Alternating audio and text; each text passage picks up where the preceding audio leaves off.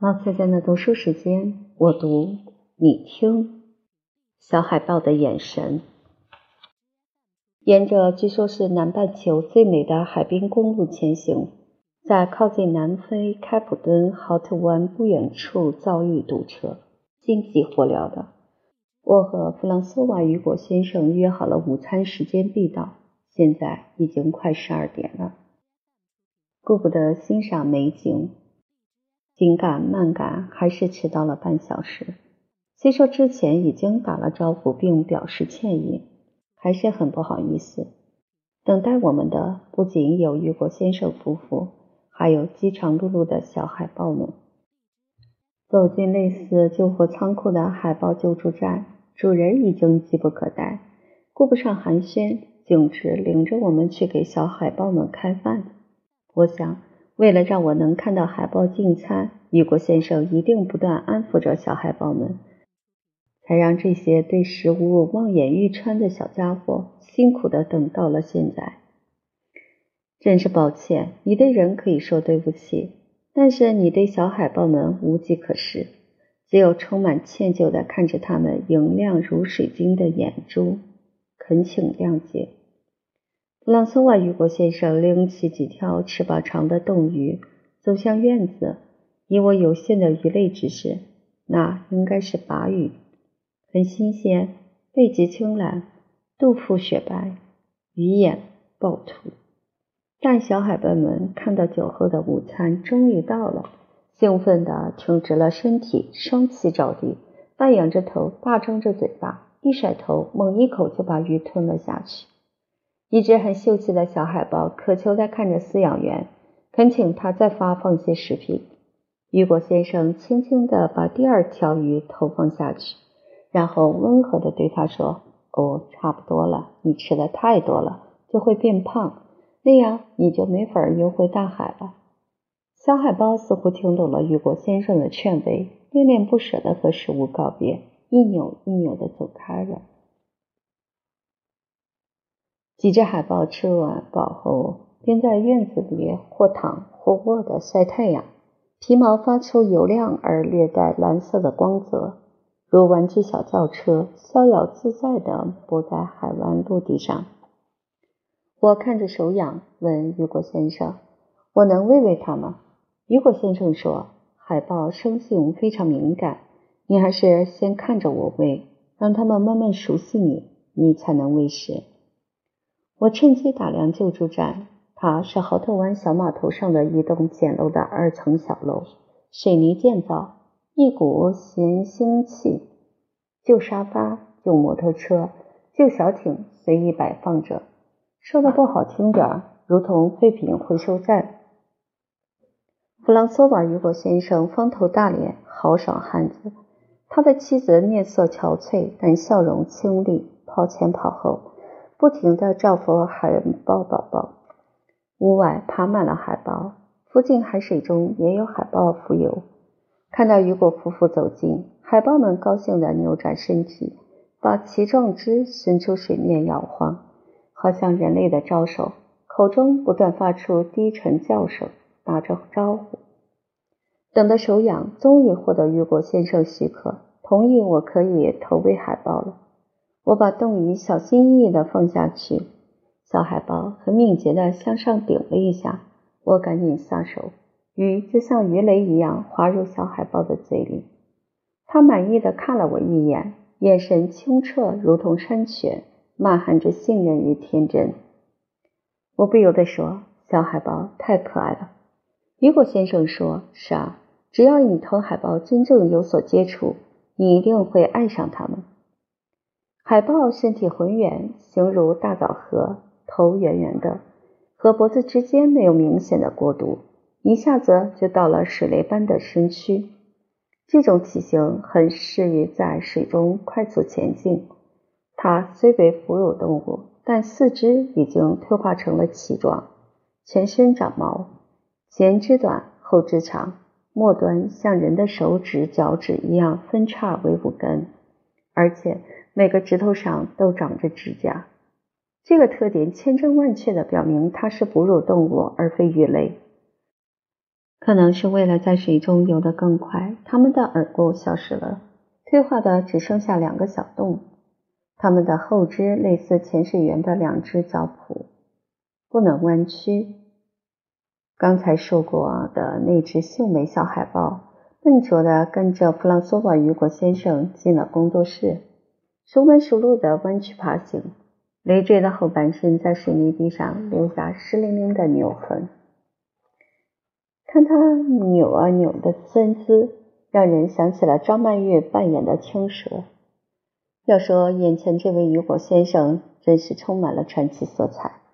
十几年前，他还是南非一家钻石公司负责保安系统的工程师，整天和安保设备打交道，日复一日的单调工作让他烦了，于是辞职和妻子一起准备坐船出海旅行。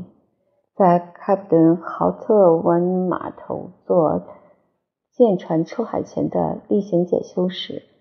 见到了一只十个月大的小海豹，它的双鳍被鱼线割裂，无法游泳和自己觅食。如果没有人伸出手相助，这小海豹定死无疑。夫妻俩赶紧放下出海的准备工作，救下这只小海豹，取了个宝贝名字叫甜心。从此，他们索性放下了出海旅游的打算。办起了开普软毛海豹的庇护所，累计救助了数千只海豹。我不停地喂着小海豹，发现它们可真够能吃的。如果你不劝慰它们，或者干脆拿走鱼料，他们饕餮无厌。雨果先生说，小海豹刚生下来时吃妈妈的乳汁，到四到六周时断奶，之后就变成了一个大肚汉。每天吃的鱼超过它体重的十分之一，也就是说，一头六十到七十千克的海豹一天要吃七到八千克鱼。我吓了一跳，说：“那你一天要买多少鱼来喂海豹啊？”雨果先生说：“为了让海豹们能按时开饭，我不停地筹集他们的伙食费。一只海豹一年的伙食费就要一万多人民币，救助站常年生活着几十只海豹。”雨果先生火头军的担子很重。雨果先生轻轻拍打着刚才扭进门来的小海豹背部说：“他在我们这里生活了很久，和人很亲。和海豹交往，我有一个宝贵经验，那就是始终尊重他们的自由。他们能为自己思考，他们能思考什么对他们是好的，什么是不好的。看到人类帮助他们时，虽然口不能言。”但心里很明白。现在你可以摸摸它，看得出雨果先生非常尊重海豹的天性。我先谢过，然后说：“我就不摸它了，省得它害怕。”见我婉辞，弗朗索瓦雨果先生似乎有点失望。这让我想起家有顽童的老爸。你若随意开导他家孩子，他不放心；你若舍不理睬他家宝贝吧，他又心有不甘。我体谅他的善意，说：“好，那我摸一下。”我慢慢伸出手指，探探小海豹湿淋淋的身体。他在弗朗索瓦雨果先生怀里，很惬意地享受着雨果先生的拍打和抚摸，对我这个外来人暂时放松了警惕。小海豹的毛皮湿冷，看起来很顺滑，但并不柔软，稍有弹性。像覆盖着一层细腻的鱼鳞。在格陵兰岛，我摸过海豹制品，因为经过了加工，光泽油亮，极其丝糯。手掌拂过时，有一种小丝般的舒畅。当皮毛长在活着的海豹身上时，却有一定力度，这大概近似于穿皮鞋和摸一头水牛，是不一样的。海豹的生存威胁，一是来自港口。弗朗索瓦·雨果先生脸色阴郁，手指着豪特湾说：“港口渔船很多，海豹一旦陷入渔网，身体就会被勒破。就算它好不容易挣脱出来，也是遍体鳞伤，因伤重而亡。渔船收网时发现了受伤的海豹，会把它们当作垃圾扔掉。”我经常会从垃圾堆里捡到还活着的受伤海豹。第二个威胁是人类的过度捕捞，使得海豹的食物日益减少。没得吃了，海豹就越来越虚弱。第三个威胁来自人类对海豹的需求越来越大。海豹可以说浑身是宝，它肉质鲜美，营养丰富，是高级蛋白质，富含维生素 A 和铁元素。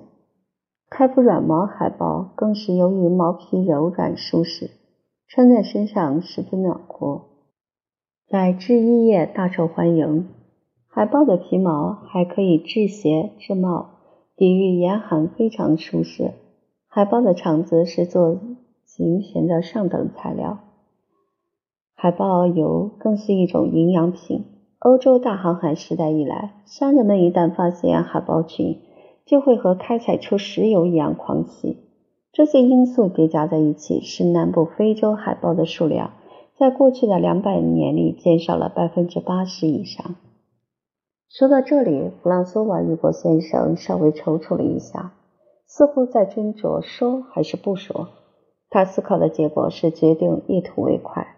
他皱起眉头说：“在中国，海豹的某一部分还成了一种药品。”我从雨果先生的表情中明白了这个问题的实情。我问：“海狗和海豹可是一种动物？”雨果先生说：“海豹和海狗都属于鳍脚类动物。严格讲，它们有一点点细微的区别，但由于对海狗的需求量剧增，世界上也没有那么多海狗满足需求。”不法商人就以海豹代替海狗，于是海豹遭到了大肆屠杀。一时间忆起往事，那时我是医学生，在军队里性是微妙话题。即使是医学学习，校方也对生殖系统轻描淡写。战场上，士兵体格精壮，格杀凶猛，哪里还顾得上慢腾腾的繁衍和老年肾虚？但西医一笔带过，中医不讲这些难成方圆。教中医课程的是一位地方教授，他认为医学百无禁忌。讲到阴阳五行中的肾，便说：“不要以为中医的肾就等同于西医的那个排尿器官，它还包含生殖系统。中医的肾相当于西医两个庞大系统的总和，除了泌尿。”还关乎子孙后代。既然讲到了肾，就会讲到肾虚；既然讲到了肾虚，就要讲如何补肾。养肾填精，什么方剂最好呢？海狗丸。我们问教授：“海狗是什么？”教授说：“海狗是寒冷地区的深海动物，长得像狗。”我现在确认，该教授并没有见过海狗。并不知道海狗的别名就叫毛皮海豹或托尔海豹。中药用的海狗肾就是雄海豹的睾丸、阴茎、精素的干燥制品。民间流传取海狗鞭一根，切成薄片，用高度白酒浸泡，三个月后就可以饮用了。据说有滋阴壮阳。兴奋男性性机能的功效。以医学观点来看，海豹的内外生殖器官是由海绵体、皮肤和筋膜构成，不过是些蛋白质和脂肪类物质，大约还有少许的结缔组织，很难说具有什么特殊的营养学意义。在高浓度的酒精长时间浸泡之后，即使原本有微量的有效物质。估计也都丧失了活性。况且，海豹和人类的属性相差甚远，就算它的性能力超群，和人类又有几多相关呢？以形补形是国人古老的民间风俗，却不一定科学。鲁迅先生多年前就强烈抨击过以人血馒头治疗肺结核的愚昧，却无法彻底根绝种种谬传。照这个逻辑推理，所有的脱发者都应选一堆猪毛、鸭绒、鸡羽来乱炖吧。近视眼的孩子每天来十来颗鱼眼煎炸，像嚼糖豆一样吞服，是否可练成千里眼？肠癌的人狂吃葫芦头，或许能有治愈的希望。可能有人会反驳说，贫血病人吃血补血确有疗效。以我的医学知识来看，那不过是因为动物的血液制品中富含蛋白质和铁剂，恰好补上了病人的短板。就是不吃血豆腐，吃动物肝脏和铁剂也一样有效。中国人把动物的内外生殖系统统称为鞭。中国男子中，无论长幼贫富，会有一批人是边控。理论根据就是这个以形补形，以为吃鞭补鞭就能永葆青春。这其中，除了真正的病体缠身者之外，很多人是不自信，无法接受衰老这个自然法则。把性能力的高下当成人生至关重要的硬指标，这本是人的心理孱弱之悲剧，不想却在千万里之外酿成了海豹种群的悲剧。对中国人热衷使用海豹生殖器官当做药物一事，面对雨果先生，我窘困不已。我不敢比驳中医，但这一脏不脏的办法，面对大自然的生灵。应做调整。没有买卖就没有杀戮。我想补充一句：没有愚昧，也没有杀戮。请酷爱各种动物边的中国富男人或准富男人们三思：上天给予你们的繁衍技能本是够用的。如果过度所求幸福，便是贪婪。更不消说，如果是为了征服更多的女人，企图交媾无度。那便是灵魂和肉体的双重堕落，再加上残杀动物，更是让中国人颜面无光。雨果先生接着告诉我，世界上对海豹生存构成重大威胁的还有纳米比亚。小海豹长到八九个月时，会从南非开普敦沿海岸线北上，一直游到纳米比亚的十字湾，海图全长一千六百千米。在那里等待他们的是厄运陷阱。纳米比亚政府公开允许猎杀海豹，而海豹又常常被当成海狗离带逃江。在纳米比亚的十字湾等海豹聚居地，每年七月一日，当地政府开始有组织的捕杀海豹。小海豹首先被数百名手持长棍的人从妈妈那里驱赶出来，然后集中到沙滩上。因为要保持皮毛完整，人们用棍子而不是猎枪，疯狂地击向小海豹的头部，许多小海豹当即死亡。另外许多被打中肺部的，拖延数日后才慢慢的痛苦死去。每年约有八点五万只海豹被极其残忍的猎杀，就算偶尔逃脱，小海豹因和母亲失散，形单影孤。饥饿的在大海中漫无目的的漂流，他们年幼又缺乏经验，也会大量死亡。雨果先生终日辛劳，很大一部分就是拯救并照料这些海豹孤儿，让他们在救助站休养生息，待他们恢复健康后，将他们放归大海。在和海豹们的相处中，我觉得他们经常在对我说话。雨果先生说：“哦，您能听懂海豹的话？”我反问，却并不吃惊。我相信这世界上除了人类之外，动物和植物也都自有他们的沟通方法。有一些特别敏感和仁慈的人，能打通这种物种间的隔膜，进行跨界交流。是的，我听到海豹们在说。我们活着是非常重要的，世界需要我们。我们代表一种强大的爱的力量，如同母亲和婴儿之间那种爱。地球需要这种强烈的爱，才能恢复到往昔的平衡状态。我们在地球生活，在地球的海中游动，行使我们的使命。雨果先生诚挚地说：“我抱起小海豹，它很温驯地依附着我。”他的体重近似五六岁的男孩，将近二十千克吧。他身上未干的海水将我的衣服打湿，这让我感到轻微的寒冷。拥抱的时间稍久，我感受到在表层清冷之下的海豹体温比人类的体温要稍低一点儿，但仍是温暖的。稍后，他半仰起头看着我。这让我得以非常近距离的注视小海豹的眼神。真的，在人类中，即使是刚刚出生、纯真无邪的婴儿，我也未曾见过如此明澈、洁净、通透、专注的眼神。他一眨不眨地看着我，充满信赖。那一刻，我突然泪水盈盈。我相信雨果先生听到过海豹之言，因为千真万确。他们在说：“人类，我们从不曾杀死过你们，也恳请你们让我们活下去。”